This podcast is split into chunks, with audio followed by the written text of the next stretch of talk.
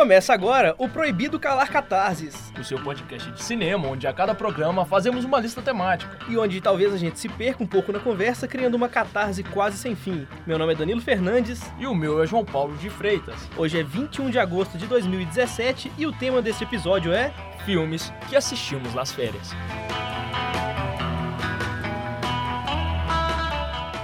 E esse é o primeiro episódio, inclusive, que a gente grava depois das férias. Voltamos É. depois de tantos drops gravados. Exatamente, acho que a galera já tá até saturada aí da quantidade de coisa que a gente fez. As pessoas estão ficando um pouco chocadas. Assim, Meu Deus, como eles gravam podcast com tanta frequência? Mas Que pessoas à toa eles são.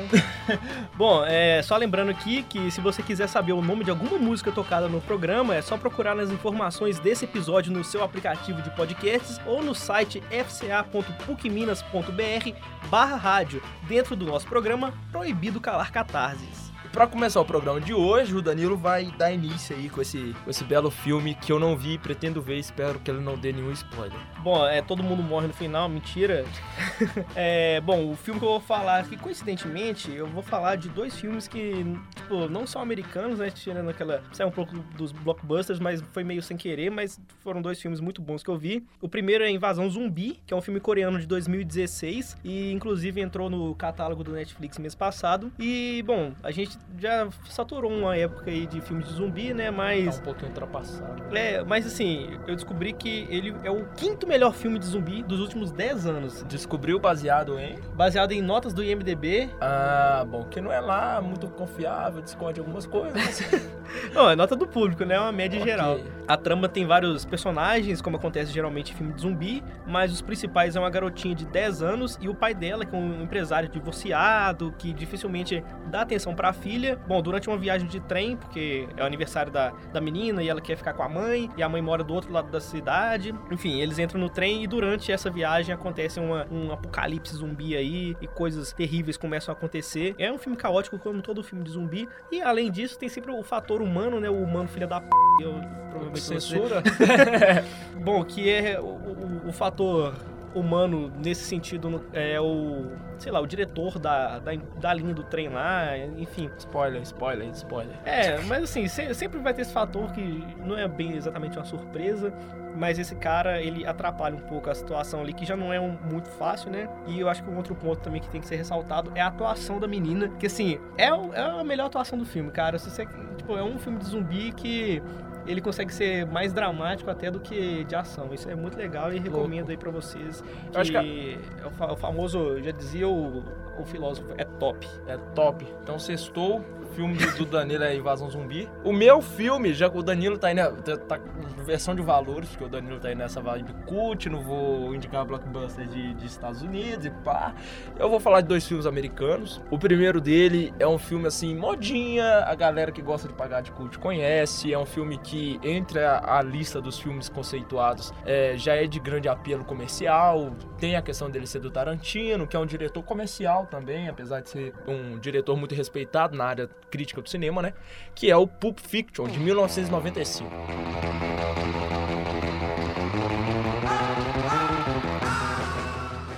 Eu, como aluno de cinema, confesso meu crime de não ter assistido Pulp Fiction até as férias agora, mas eu assisti três vezes, acho que deu pra compensar.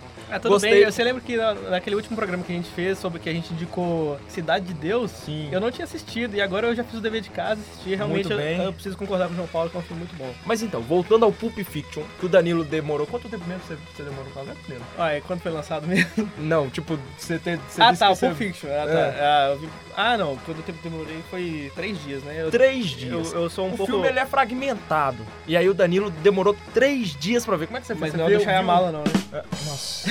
Aliás, quero dizer que assisti esse filme gostei assim pouco. Tá mais pra não gostei do que gostei pouco, se você quer saber.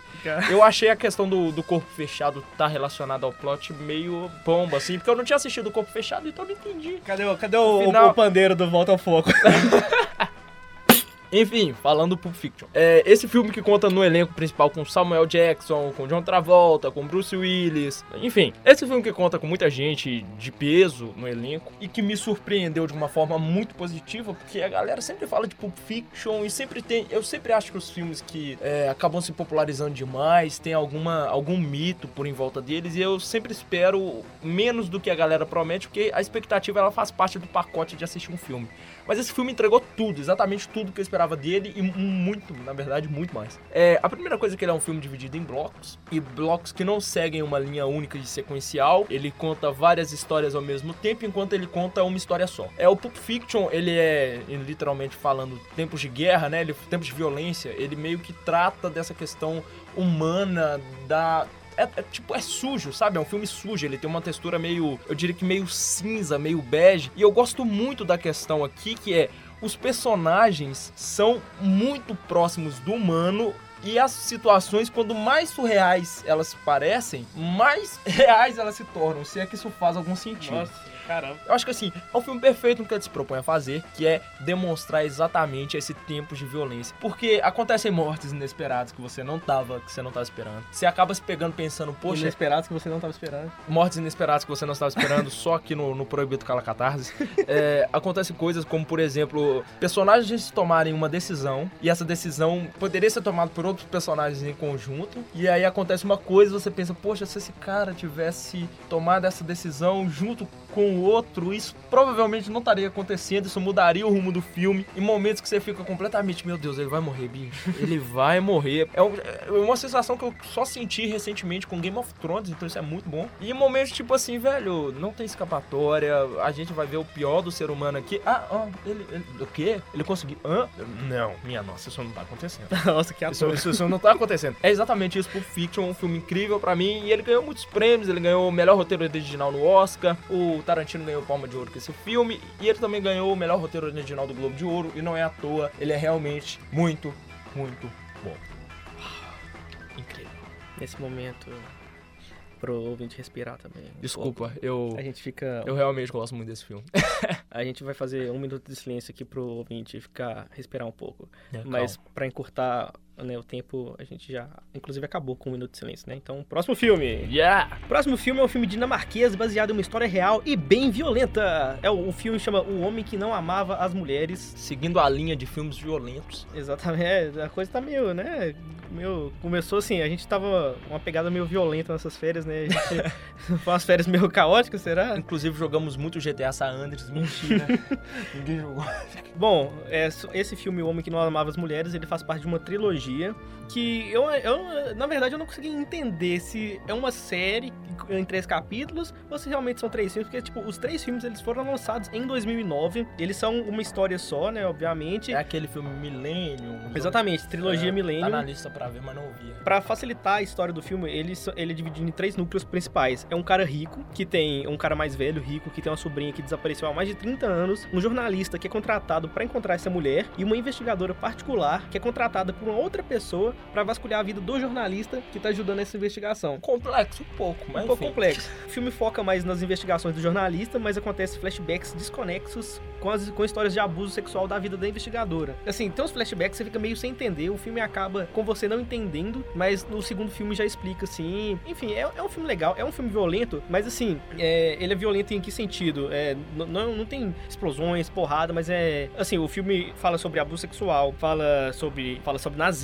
né? A gente tá numa época meio, né, é meio tensa para falar sobre falar nazismo. Disso, né, cara? E, enfim, além dos, dos, dos, conflitos familiares, né, que tá presente o tempo inteiro no filme. E, e assim, mas a parte que, que eu acho mais legal, assim, de fato, é a investigação do cara, o cara descobrindo aos poucos, assim, o paradeiro da mulher, sabe? Que, que sumiu e analisando fotos antigas, diversos pontos de vistas. É, eu, eu acho bem legal, assim. E esse tem esse filme de 2009 e tem uma versão mais nova, que é de, se eu não me engano, é de 2011, que ganhou uma versão com o Daniel Craig, que é famoso aí por ser o, se eu não me engano, o último, né? 007. Ah. O último James Bond. E falando nisso, essa versão também foi dirigida pelo David Fincher, né? Que ele é famoso por criar um, umas coisas aí por, meio Por ser um, um diretorzinho aí, diretorzinho de fundo de quintal. de fundo de quintal.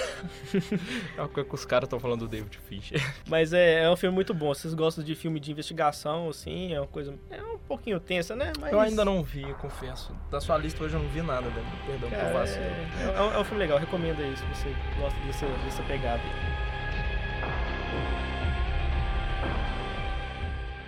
O meu segundo e último filme, ele é de 2012, e eu achei muito interessante eu ter assistido esse filme agora, depois de todo o hype do, do Stranger Things. Stranger Things, né? Que fala, na real. Voltando para o filme, que no caso é Super 8, de ninguém menos do que J.J. Abrams, com a produção do, do queridíssimo Spielberg, todo mundo sabe que eu curto muito Spielberg. O filme, ele é uma, uma homenagem, da mesma forma que o Stranger Things é, aos filmes de monstros dos anos 80, e aí tem a própria questão de ser uma homenagem para o Spielberg por ET e contatos imediatos de terceiro grau. Então, tipo, você tem, você tem vários elementos, e eu tenho certeza absoluta que esse filme inspirou a série em questão. Você tem vários elementos, assim, que, é, que fazem parte desse tipo de filme, como, por exemplo, é, a inocência das crianças, né? Que hoje em dia é quase, é quase com um contraponto muito, muito perverso com as crianças dos dias atuais que acessam o YouTube e veem vídeos de massinha. E a Moeba. Pois é. E aí você tem também a questão do monstro, né? Que sempre tem um monstro.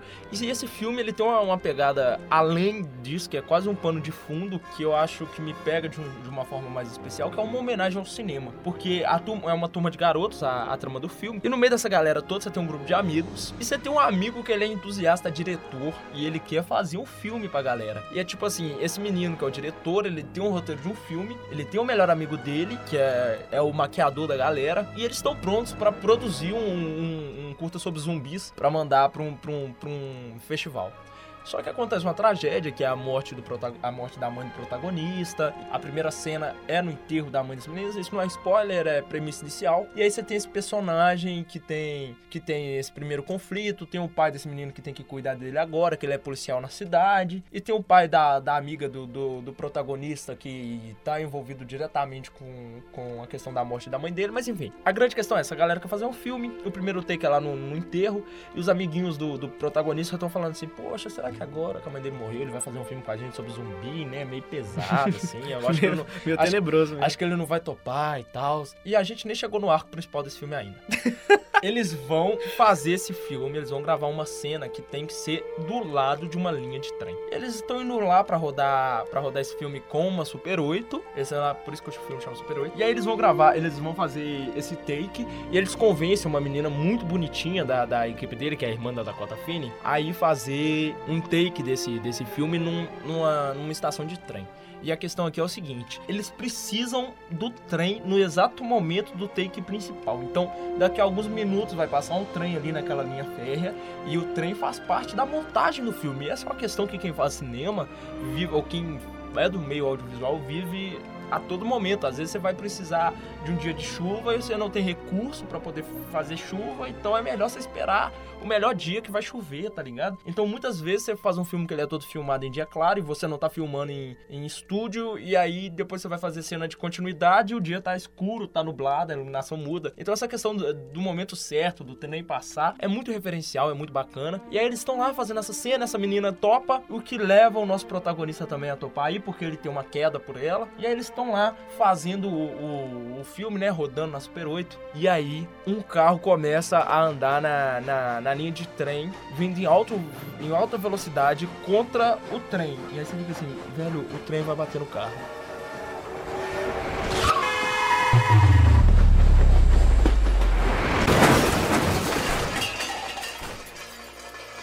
Quando o trem bate no carro, acontece uma coisa meio paranormal, que é ao invés do carro ser espatifado, o carro bate e o trem descarrilha inteiro e sai pra fora do, do rolê. E aí, velho, a cena é muito louca, é vagão voando, e você fica com medo de acertar dos moleques, e não sei o que e tal, e cai um monte de coisas que eles não sabem o que são, que são uns objetos quadrados, tipo um cubo mágico, só que brancos. E aí eles ficam tipo, gente, o que que tá acontecendo e tal.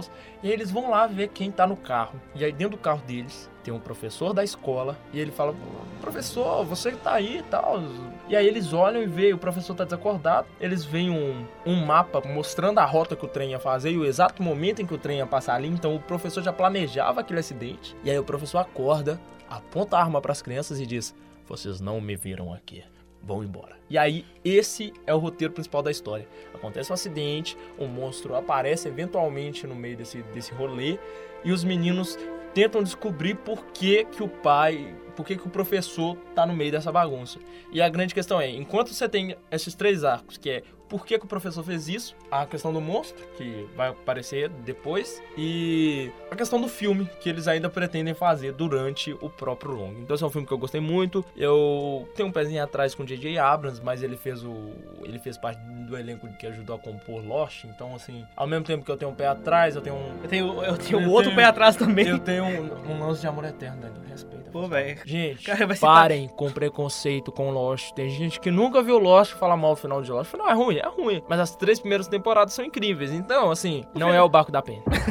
voltando, puxou... voltando, voltando, voltando. Referência de Lost. J.J. Abrams, fã de Spielberg. Eu sou fã de Spielberg, o filme é muito bom, muito bem feito, tem muita referência que, é, que o Stranger Things chupa de lá, porque o filme é de 2012 e o Stranger Things é mais recente. Vale a pena assistir, se você viu Stranger Things, eu tenho certeza que você vai curtir esse filme, que eu particularmente gostei mais do que a série. Bom, eu acho que foi isso. Essas foram as nossas duas indicações. A gente tá tentando achar um meio termo ali entre os primeiros programas que eram gigantescos e os drops que eram minúsculos. minúsculos. É, tem a questão também do, do, do, quanto a gente fala a respeito de cada filme. A gente tá voltando agora, então talvez a gente esteja um pouco pegando o ritmo. Eu tô trabalhando de manhã, então eu tô assim um pouco cansado, mas tá tudo bem. Bom, e agora para finalizar, né, vamos mais uma vez pro nosso quadro especial, onde você pode indicar o filme pro pessoal de casa assistir. Olá, meu nome é Tardes Castro Faria, estou no terceiro período do, do curso de cinema. É, indicação de filme é Relatos Selvagens, um filme argentino com Ricardo Darim. E é um filme que eu gosto muito, um dos meus preferidos, que ele foge um pouco de, dessa fórmula hollywoodiana, né, de, de formato de filmes. Ele conta histórias o filme inteiro são histórias picadas, assim, de relatos selvagens, né? O, o próprio título já fala. Então é isso aí.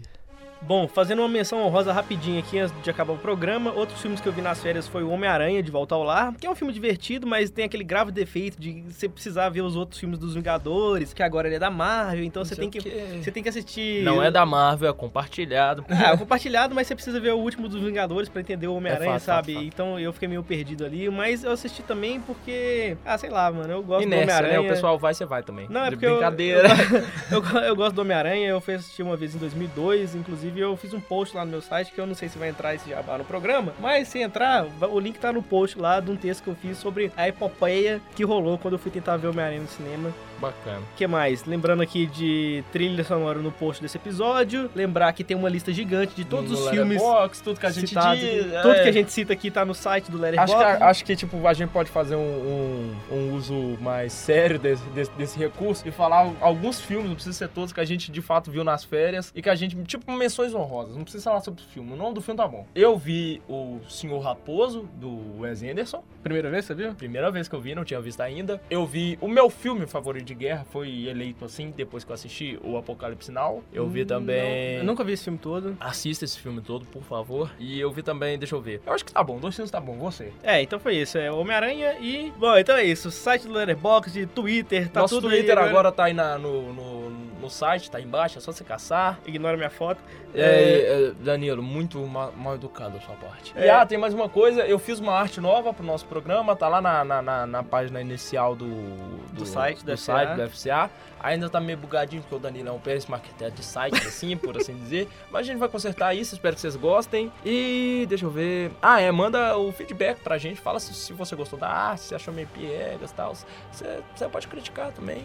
É bom que eu sei que você escuta o programa. Então é isso, ó. Pautas, críticas, sugestões e filmes que vocês querem indicar, vocês podem tanto mandar no post do Facebook, tanto no Twitter, colocando a hashtag LabAudio. O Lab é com Bemudo, então vai ficar Labaudio, coisa Isso que a gente mesmo. sempre fala aqui. E agora vamos para a música do final, que vai ser qual, João? A trilha sonora de Lost. Você que viu, que viu Lost, sinta essa, essa sinergia positiva de nostalgia aí com essa música que me fez assim, derramar umas lágrimas, talvez. É isso aí. Então, até o próximo programa, gente. Até o próximo programa, onde a gente promete ser mais pragmático Isso sucinto. E sucinto. A gente tá pegando o ritmo agora, mas a gente volta e volta melhor, espero.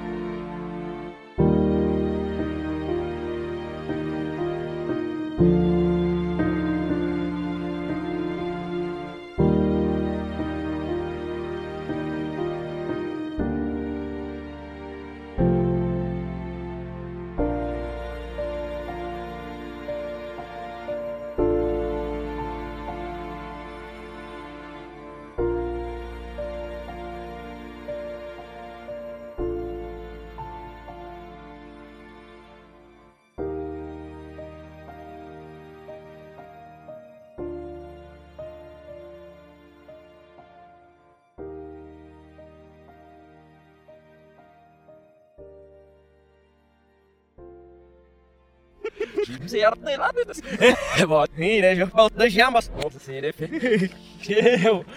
Não é nem metas. E fala, né?